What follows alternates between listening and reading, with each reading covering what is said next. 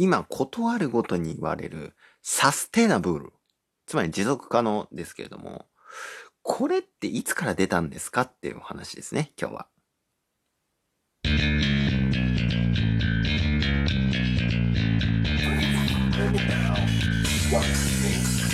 音声の未来を作りたい島の未来もつなげたいそんな野望を持つ男大野のぞみが気になる過去現在未来のトピック。そんな話をいたします。ノンシュタイン今夜もスタートです。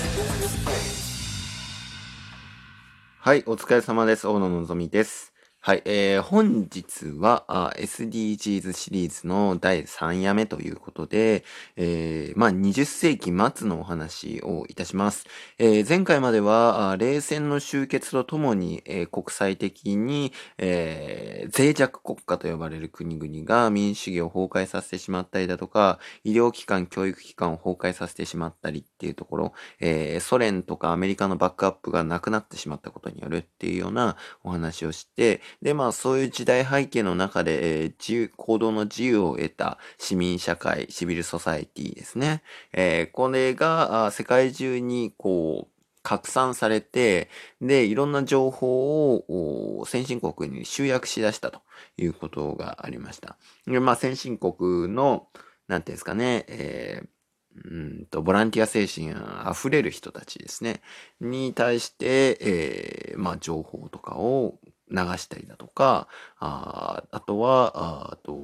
社会的に影響力のある企業だとかっていうところに、こういう状況があるから何とかしなさいよっていうふうに言ったりだとか、っていうことも、えー、盛んになってきました。で、これを後押ししたのは、もちろん冷戦の崩壊による行動の自由っていう、移動の自由っていうところもあるし、あとは、インターネット社会っていうのもあって、瞬時に世界中から一つの組織にとか、あ情報を集約できる。それを分析できるようになったっていうところもありました。で、こういった経緯があって、国際会議の中で発言力をこの NGO、シビルソサエティが持ち始めたよっていうようなお話でしたね。はい。本日は、あその時代の最中に開かれたリオ会議の、でのことです。えー、リオデジャネイロ、ブラジルですね。で、えー、1992年6月に会議が行われました。これは地球サミット、環境と開発に関する、えー、国際連合会議というふうに言われていて、で、そこで決められた条約だとか宣言だとかっていうものが、あリオ宣言というふうに言われています。で、えー、この中で最も重要だったのは、アジェンダ21と呼ばれるものなんですけれども、これはですね、21の項目のアジェンダ、21世紀に向けて、世界中でどこを目指していこうかなっていうのをですね、まあ、法的拘束力はないんですけども、なんとなく具体化したっていうのが、このアジェンダ21の役割なんですね。で、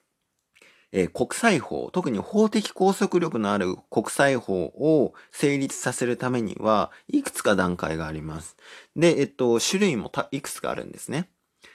で、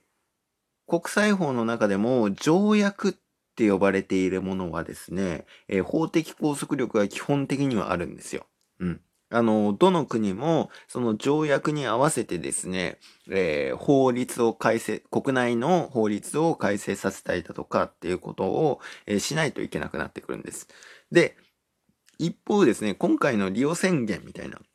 宣言ですね。あと、えー、議定書っていうのは、まあ、半分拘束力があって半分ないようなものなんですけど、まあ、こういうふうに呼ばれるものっていうのは、あ法的拘束力が基本的にはありません。はい。あのー、もちろん世論の圧力っていうのはあるんですけれども、えー、基本的には拘束力はないというふうに認識していただけたらいいかなというふうに思います。なので、このアジェンダ21っていうのは法的拘束力がありません。がとっても重要なんです、えー、世界中で約束して進んでいこうっていう感じの条約っていうのは、段階として最初に、えー、まあ宣言みたいな感じで、まあ拘束力はないんだけれども、こういったところを目指していかない？いいよね？みたいなことを、こう、お互いにね、確認し合う。っていうところが、まず最初に必要なんですよ。特に環境に関することとか、あとね、え開発に関すること、経済に関することっていうのはですね、えー、結構合意が難しい内容があったりするんですよね。例えば今揉めてんのは CO2 の問題、えー、炭素、脱炭素に進むか進まないかってところがあ結構揉めてたんですけど、今ね、えっと、アメリカで政権交代が起こったので、ちょっとその、なんていうのかな、あ国際間の紛争っていうところがちょっとこう、まあ、抑制された感じなんですけども、まあ、そういったところ、あと人権の問題ですね。えー、中国、ロシア、アメリカっていうところがですね、あと EU ですね、えー、いつもそこに対してこう、ぶつかり合っているっていうような状況があるわけなんですよ。こういった人権とか、あと環境とかっていう内容は、ぶつかりやすいので、最初に宣言から行くんですよ。はい。で、えー、このアジェンダ21においては、結構、この文章の中に持続可能っていう言葉が出てくるんですよね。サステイナブルっていう言葉なんですけど、はい。多分これを持ち込んだのは国際 NGO だと思うんですよ。うん。あの、これまで国際社会においてはそこまで重要視されてこなかった単語なので、というか概念ですね。はい。なので、多分これを作るときに大きく、えー、国際 NGO が関わったことによって、このサステナブルって言葉が後々ですね、SDGs につながってくるのかなっていうようなことだと思います。はい。えっ、ー、と、このアジェンダ21は主に4つのセクションに分かれています。一つは社会的経済的側面として、えー第2章から第8章に至るまで、えー、書かれています。これはね、あのー、結構貧困とか人権とかっていう問題、あと人口増加しすぎて飢餓になっているっていう問題とか、あーっていうこと、難民の問題とかも多分ちょっと触れているはず。確か。ちょっとうろ覚えなんだけどね。うん。健康の問題とか、医療系ですね。医療保険の問題とかっていうところを書いています。はい。これで、えー、まあ、普通に貧困とかそういったところを、えー、解決して底上げしていかないと、環境を壊してまで働かざるを得ないみたいな、そういった産業の、えー、固定化が生まれちゃうので、えー、社会に対するアプローチは重要だっていうようなことで、えー、書いているということだったような気がしますね。はい。ちょっとね、あの、結構前に学んだことなんで、結構うろ覚えなんですけどね。で、えー、セクション2に関してはあ、開発資源の保護と管理ということで、えっと、開発資源っていうふうに書かれてるんですけども、まあ、資源ですね。地球の資源とか、あ生態系とかっていうところに関して、えー、まあ、しっかりと保護していこうよと。じゃないと人間が住めなくなっちゃうよっていう風に書いているっていう感じですね。はい。で、えっと、まあ、この中でね、まあ、水のことも大気のことも森林のこともあ生物多様性のこともあります。あとはですね、えー、放射性物質、放射性廃棄物をどう処理するのよっていうところも、えー、しっかり管理していきなさいっていう、えー、環境に配慮して、あの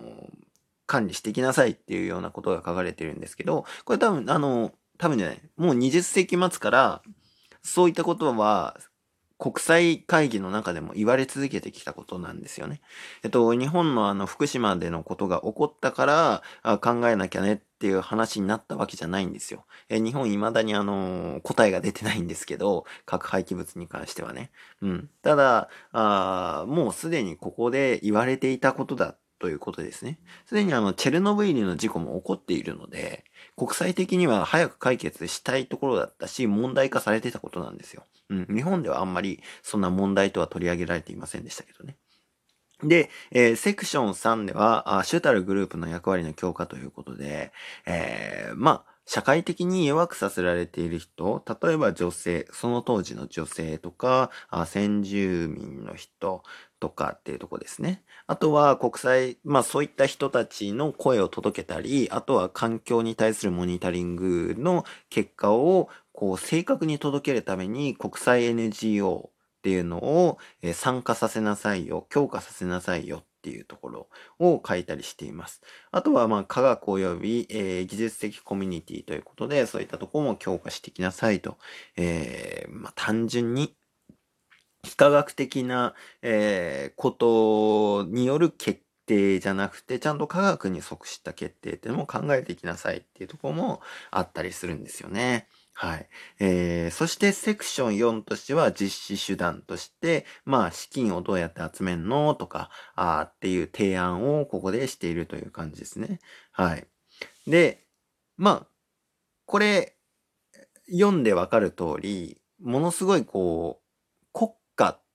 が作らなさそうな内容が結構書かれているんですけれども、はい。ただ、これがあったことによって、21世紀に入ってから MDGs と呼ばれるものだったり、SDGs、またパリ協定につながってくるんですけどね。それをまた次回お話ししましょう。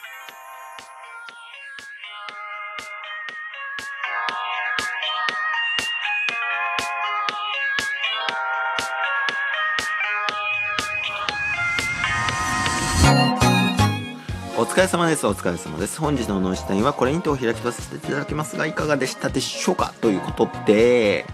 はい。えー、最近ね、僕も